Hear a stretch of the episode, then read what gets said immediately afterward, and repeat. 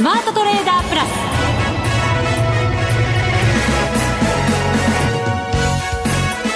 全国のリスナーの皆さんこんにちは。内田まさです。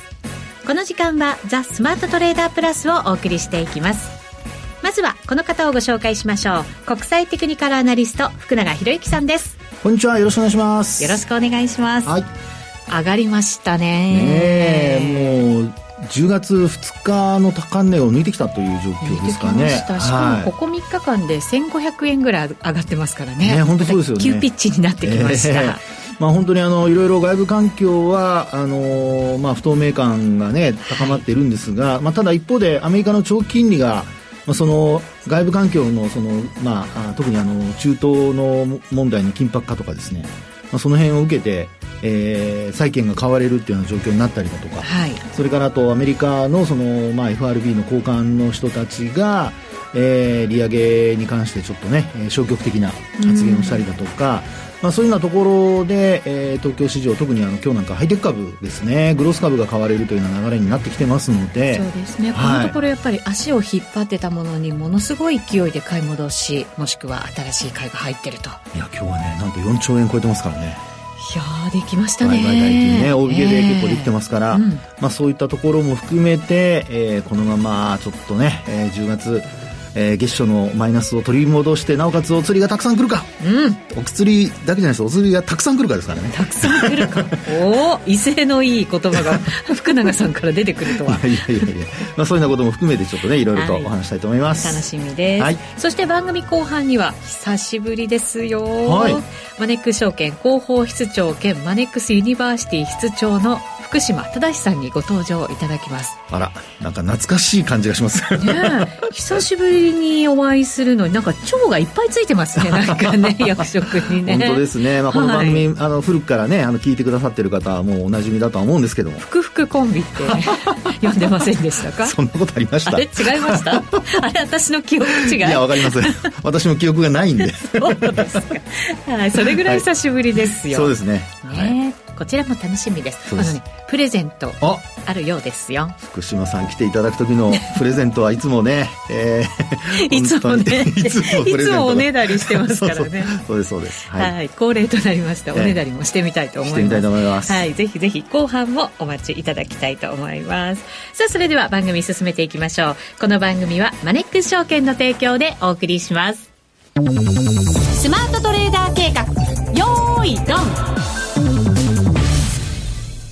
さあ、それではまずは福永さんに足元の株式相場を振り返っていただきましょう。えー、日経平均大引けは558円15銭高、32,494円66銭と高値引けということになりました。はい、上昇率が1.75%。トピックスも1.5%上がりました。2342.49ポイント、プラス34.65ポイント。こちらは高値引けではないんですが、ほぼ高値で引けたという、そんな動きでした。そうですね。で、あのー、まあ、今日はですね、朝方はもちろんそのアメリカ株が高かったり、先ほどもお話しましたように、えー、まあ、アメリカの長期金利の低下もあってですね、はい、まあ、買い先行で始まって、その後、一旦ちょっとね、伸び悩む場面があったんですが、うんうん、またまたちょっと先物主導でですね、買われるという展開になりまして、はい、で、えー、上げ幅を拡大するというような、まあそういう流れになっていったっていうところですよね。そうですね。先高感があるというのか、もしかしたら買い戻しがね、さらに買い戻しを呼びという動きになったのか。はい、そうですね。はい、で、あの、先ほどもお伝えしましたけれども、やはり物色の中身ですよね。うんあの、トピックスが33年ぶりの高値を、まあ、更新するような状況になる中で、はい、まあ、日経平均がその6月ですね、あと7月の、これは3日になりますかね。あの、取引時間中ではなくて、終値ベースの高値をつけた後、まあ、伸び悩むというか、まあ、高値が切り下がり、安値が切り下がるというような、まあ、そういう流れになっていたところで、えー、えー、ハイテク株が、あ少しこう、物色の外に追いやられてしまっていたと。まあ、ですから、バリュー株物色ということが、まあ、言われていたわけなんですけども、まあ、それが、あの、今日になってですね、えー、先ほどもお伝えした、その、まあ、繰り返しになる部分ありますが、アメリカの金利の低下によってですね、えー、まあ、ハイテクグロース株が買われるような状況になってきたと。いうところですよね。ようやく出番が来たかというね。ねですからそれが、まあ今のこの、今の内田さんの話にあるように、こう出番がですね、来て、で、その出番がちょい役じゃなくて、うん。はい。あの、これからね、あの、出番がどんどん増える、あるいは継続するっていう風な流れになるかどうかっていうところが、まあ、今後のその、まあ、業績発表、決算発表にちょっとかかってるのかなというところだと思うんですけどね。そうですね。はい、これまでやっぱりちょっと下げがきつい場面もありましたので、ね、もう全然主役に踊り出ていただいて構わないんですけどね。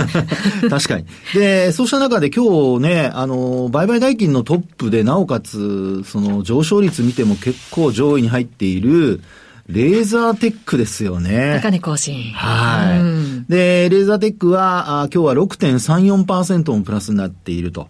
えー、これまでは、まあ、あの、9月までは、レーザーテックは日経平均採用ではなかったんですけど、はい、まあ、あ直近9月になあ、ごめんなさい、10月に入ってから、あレーザーテックが日経平均採用銘柄になったということで、うん、えー、がぜん、その、商いも膨らんでますし、えー、まあ、人気も、それからあと値上がりも、幅もですね、えー、6%を超えるという流れになってまして、もう本当にあの、連日の上昇ですよね。そうですね。半導体関連、もちろん、あの、アメリカの金利がっていう話もあるかもしれませんけれども、半導体業界自体でも、やっぱりあの、サムスン電子の決算なんかも、ようやく業績底打ちか、みたいな感じだったり、ディーラム価格なんかもね、はい、ようやく下げ止まったか、みたいな感じの、いいニュースが少しずつ聞かれるようにもなりましたしね。そうですよね。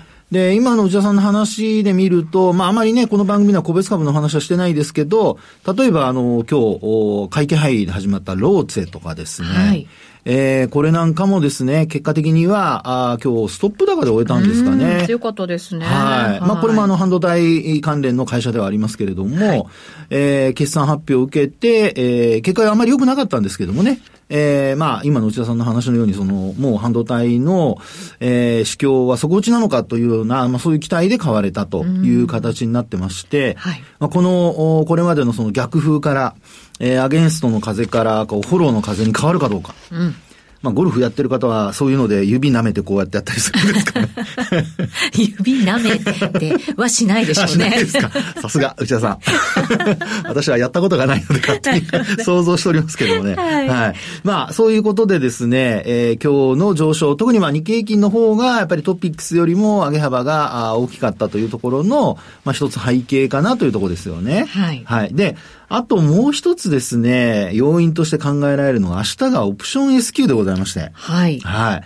ええー、まあ10月のそのオプション S q どうなるのかっていうところが、あ結構、まあ、あの、月初は、えー、心配されていたわけなんですが、まあ結果的に今日の先物の値もですね、なんと3万2600円台まで行ったんですかね。はい。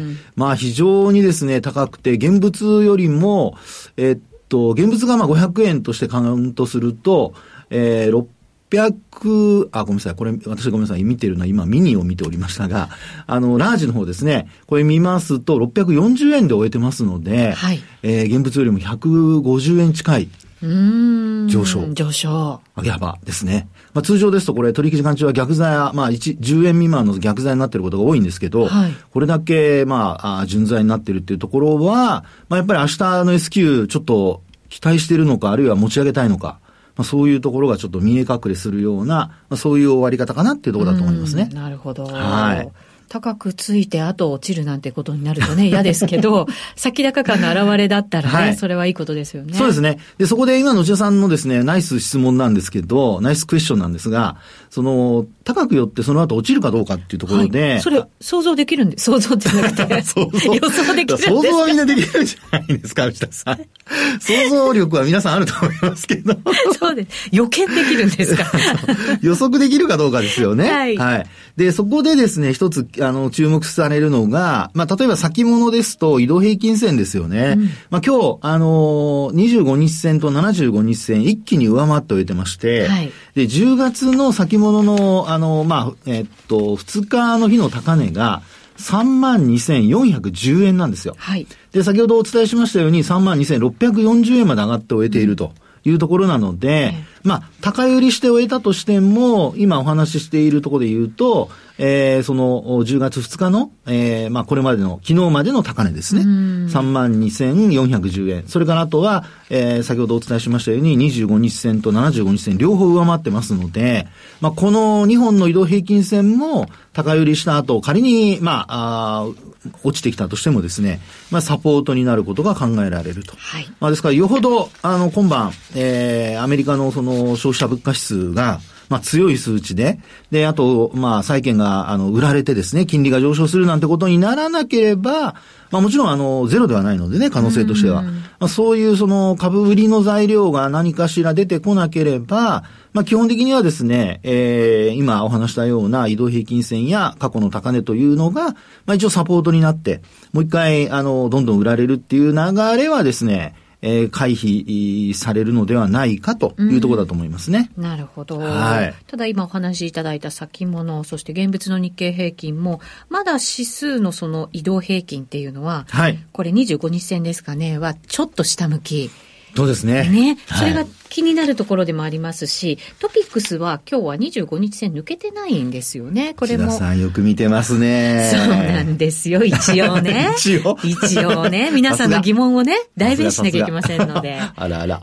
えー、25日線抜いてないトピックスは。そうなんですよ。しかも下向きまだ。そうです、そうです。ということなので、そのあたりはちょっと懸念材料としては残りますよね。その通りですね。急ピッチで上げてきたからこそちょっと気になる。はい感じがするんですよね。いや、本当その通りだと思います。えー、で、あの、まあ、例えばですけど、9月の15日から、うん、えっと、10月の4日の、あの、安値まで、はい。えー、の、戻り、今日の戻りでどこまで達成したかというふうに見ると、まあ一応半値戻しは達成してるんですよ。これトピックスですね。はい。はい。で、一方の、その、まあ、その、えー、一方のというかごめんなさい。半値戻しはよく前値戻しとかって言いますけども、はい。半値戻しの上の水準というのが、えー、2万、あ、ごめんなさい、2353ポイント。うん。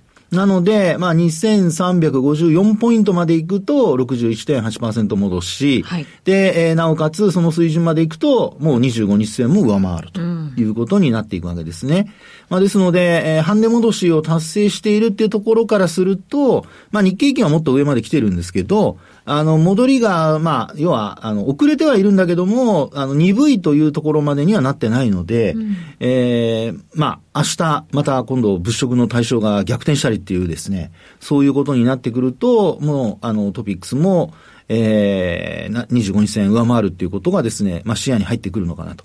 まあですから本当に注目されるのは、まあ今晩のアメリカ市場で、はい、えー、あるいは外部環境で何かしら、あの、悪いニュースが出てくるのかどうか。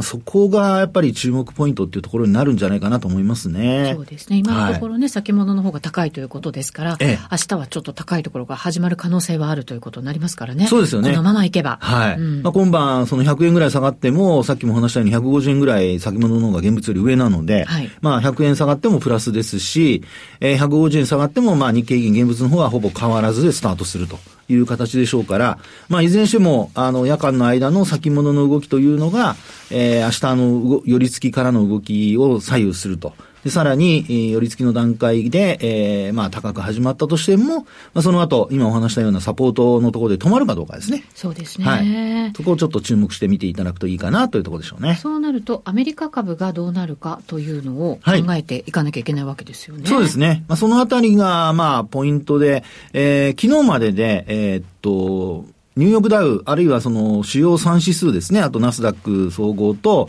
S&P500 が4日続伸。はい。で、今日も上昇して終えるとなると、まあ5日続伸で先週末からずっとこう上昇していると。で、今週、東京市場は月曜日お休みでしたので、はい、まあそういう意味では営業日数1日少ない分、あの、まあ、えアメリカ株の方が先行して、えー、戻りを試しているっていうような状況なわけですよね。ですので、まあ、この調子で、えー、アメリカ株の戻りを試すような展開が続いてくれれば、まあ、東京市場で買いポジションを持っている人にとっては、えー、明るい兆しと。あるいは明るい、さっきお話したようなフォローの風が、えー、まあ、継続して吹いているっていう流れになる可能性が出てくるということですね。そうですね。はい。ナスダックはこれ25日まだ下向きですけど、ええ、5日線がこれ25日上回るような感じになってきてませんか？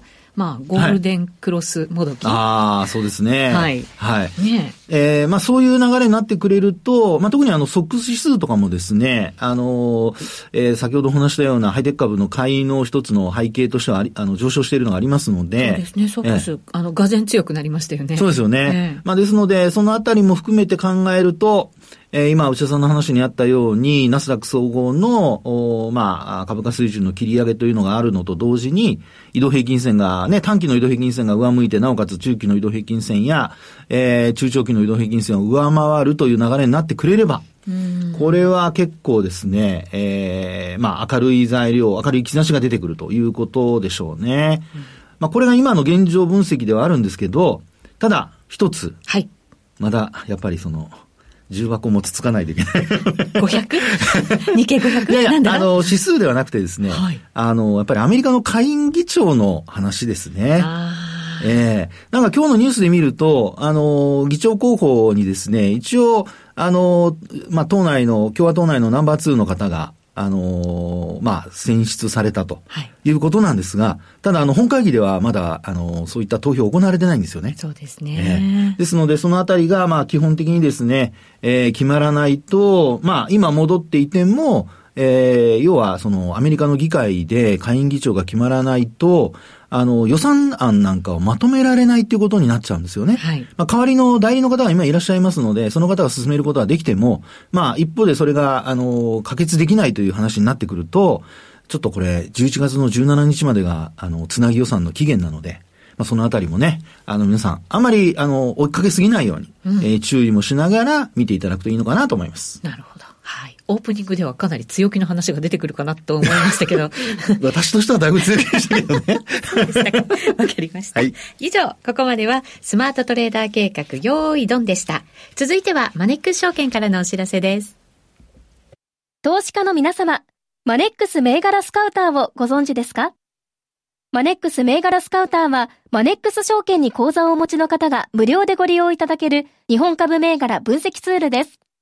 マネックス銘柄スカウターでは、売上高や営業利益など重要な業績指標を過去10期以上にわたりグラフ表示することができます。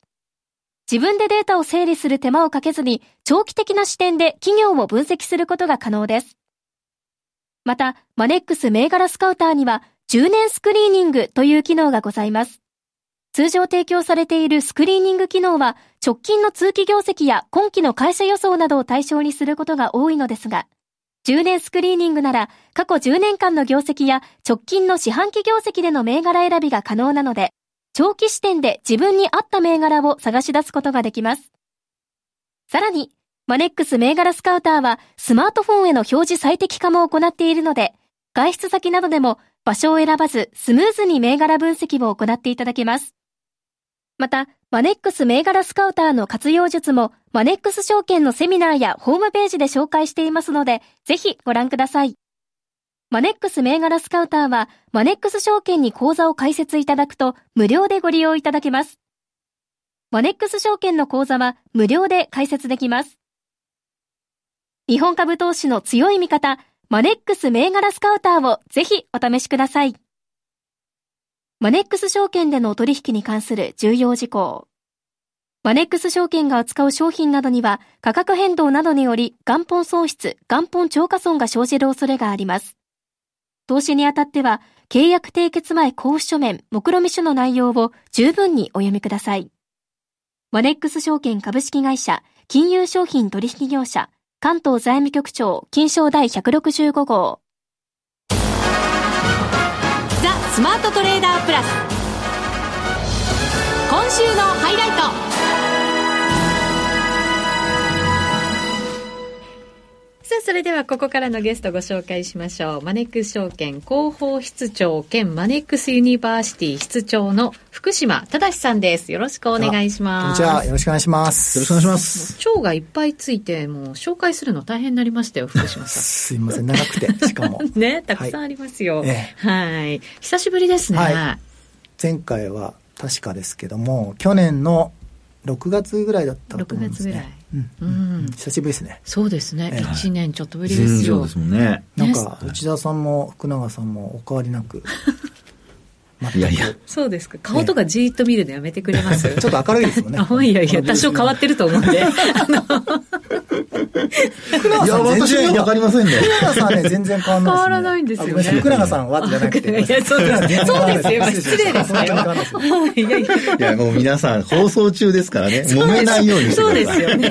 個人的なことでね、揉めないようにね。お願いします。でも、前回だから、去年の6月に来ていただいた時は、本を出された。そうです。テクニカルの本だったんですよ。ですよね。そうですよね。そうです。テクニカル分析の本で。すごい豪華な本でしたよ。はい。で、今回も本を出されて。あら。それは、どんな本でしたっけ？ねえ。あ、ねえじゃなくて、作家先生をお呼びしちゃった感じがね、しますけど。じゃあご紹介しますね。はい。もう、新ニーサの教科書ということで、ザ・新ニーサですよ、もう。来年のね、制度が変わる新ニーサ。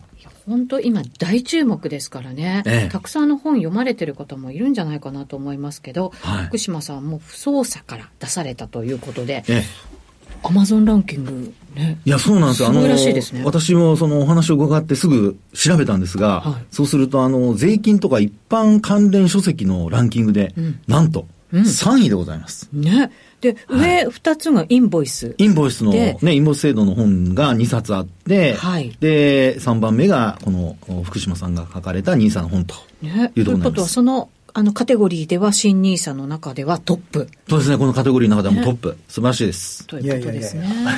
おめでとうございます。おめでとうございます。ありがとうございます。いや、あのですね、なんだろう。今までですね、私、あの、マネックスユニバーシティの中で、はい、まあ、投資教育、啓蒙していく中で、まあ、どちらかというと、まあ、僕はあの福永先生師匠ですからね。やっぱりチャート分析の、ね、テクニカルでした、ね、テクニカル分析。褒め殺しはやめましょう。大先生。あの、啓蒙していくことが多かったんですけども、というかもう、むしろそれを多くやっていたんですけども、やっぱりその、貯蓄から投資への、えー、岸田政権のね、あの、資産所得倍増プラン、その中のやっぱり国策、今回7本矢があると思うんですけども、はい、まあその中の一番力入れてる新ニーサ、まあ制度改正ですよね。やっぱりその制度改正のその国の啓蒙のまあおかげというか、あの流れもあって、まあ、非常にこう個人投資家の方がですね、今今年すごい増えました。で、うん、いわゆるその全く投資をしたことない方がもう投資をし始める。まあ、結構そのいろんな方と話すると、ニーサやりたいとか、はい、ニーサやると儲かるんでしょとか、ちょっと間違ったこう考えあ思いというか見解というか。イコール儲かるになっちゃうんですね。そうなんですよね。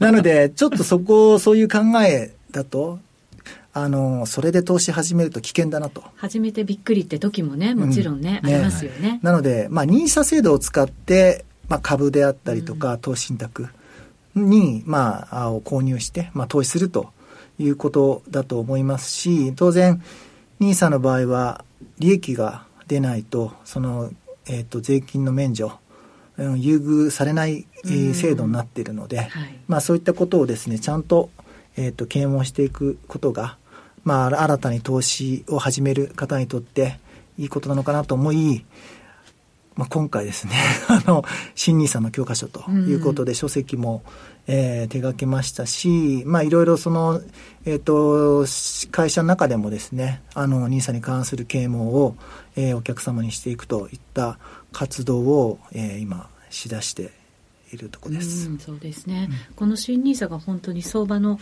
まあ、投資の入り口になるっていう方がね本当にこれからまだまだ増えるっていうことなわけですから、うんはい。簡単に儲かるんじゃないよ。でもちゃんとしたことを学ぼうねっていうのはやっぱすごく大事なことなわけですよね。ね。まさにその通りね、でこの新ニーサを入り口にしていろんなことを学んで、いずれはテクニカルもという方ですよね。そう取ってつけていやいやいや実はねこの本読んでて最後の方にあの、これ漫画でね書かれていてで、ね、福島先生がね生徒さんたちに教えていくんですよ。はい、で最後にね女の子が「ろうそく足について教えてくれませんか?」って言って福島先生涙するっていうね 場面があるんですよ。だからねそういうことがねもしかしたら今後ねあの可能性としてあるわけじゃないですか。そうですね。ねなんかこれ今回、うん、そのニーサの本手掛けるとき、際に、その、まあ、チャート分析なんて普通、その他の書籍見ると入ってないんですよね、実は。入ってないでしょうね、生徒のことばっかりでね。入ってないんですよ。うん、で、ただ今回の2024年1月からの新 NISA っていうのは、まあ結構いろいろなメリットがあって、もう皆さんご存知だと思うんですけども、あの、上限の枠が1800万円まで増えるとか、あとはその成長投資枠、いわゆる、うん、えー、株式投資信託を、まあ、運用できるその枠と、まあ、積み立て、えー、投資枠、まあ、今まで一般 NISA と積み立て NISA ってこう併用できなかったんですけども、はい、まあ、今回2024年から併用できるとか、あとですね、やっぱりこれこれ結構メリットなんですけども、あのー、通常、まあ、今の従来の NISA ですと、例えば日本株買うじゃないですか、はい、で100万円で買いましたと。で120万円に、えー、値上がりがあって20万円分、まあ、減税のメリットを受けられますってことだと思うんですけどそれで売却すると障害投資枠なくなっちゃうんですよね、うん、そうなんですよ、それが翌年復活するじゃないですかだからそういう観点そういう意味からするとあの売却するタイミングも、うん、えー、結構重要でありで、かつずっと持っている必要もなくて、えっ、ー、と、いいタイミングで売ってしまって、次の年に、また同じ銘柄を買うでもいいですし、はい、同じ投資信託買うでもいいですし、他の銘柄にやっぱり行くということもできますので、まあそういった観点から、あの、先ほど内田さんおっしゃったように、チャート分析っていうのが、あの、一つ、あの、投資する観点で必要になってくるかなと思ってですね少しだけ紹介させていただいたと。いった形になりますね、ね、入り口であってまた続けていく上では本当にね、うん、自分も成長していきますし、その上でいろんな悩みもまたね出てきますからそれを解決してくれる本ということでぜひぜひ新ニーサ始まる前に一冊ね、はい、お手元にご用意いただきたいなと思います。不走者から出ていますね、はい、えっ、ー、と定価はですね税込みで 1650円でございます、うん、新ニーサの教科書、はい、福島さんの名前で検索してみてください。そしてもちろんプレゼントも頂戴しました。そこそこ。そこでございますよ。皆さん待ってるのはそこ。そうですよ。いや福島さんの登場も待ってましたよ。いやいやいや福島さんはもちろんですよ。それは言わずもがなですから。はい。忘れずに番組をお聞きの方5名様にプレゼントさせていただきます。はい、お申し込み方法など詳細はですね、番組のホームページからチェックしてみてください。外れちゃった方はぜひ買ってね。はい。よろしくお願いします。走ります、本屋さんに。ね、本当そうですね、はい、ぜひぜひ買っていただきたいと思います。はい、どうですか久しぶりのスマートレ。もう全然変わらずですね。だって実際本、あの、もう一番最初はもう2006年とか7年ぐらいからスタートしてますかね。だと思うんですよね。だと思うんです。なんかね、忘れちゃいました記憶が私たちも。でもリーマンショックの前でしたよね。そうそうそう。なので、もうお変わりなくお変わりなく。そうですね。健康何よりで。一番だからそういう意味で言うとあの私長いですよね内田さんとあのそうです、ね、福永さん、ね、長いですね、ね、はい。ありがとうございます、はい、また来てください。はい。プレゼント持って。そう。1年後とは言わずね。そういえば FX の方は調子どうですか？頑張ってます。あ、頑張りました。痛いところぐさっときましたよ。はい。えー、そろそろお別れのお時間でございます。ここまでのお相手は、福永博之と、福島正と。内山さんみたいにお送りしました。久しぶりだから 忘れちゃってましたよ。それでは皆さんまた来週。この番組はマネックス証券の提供でお送りしました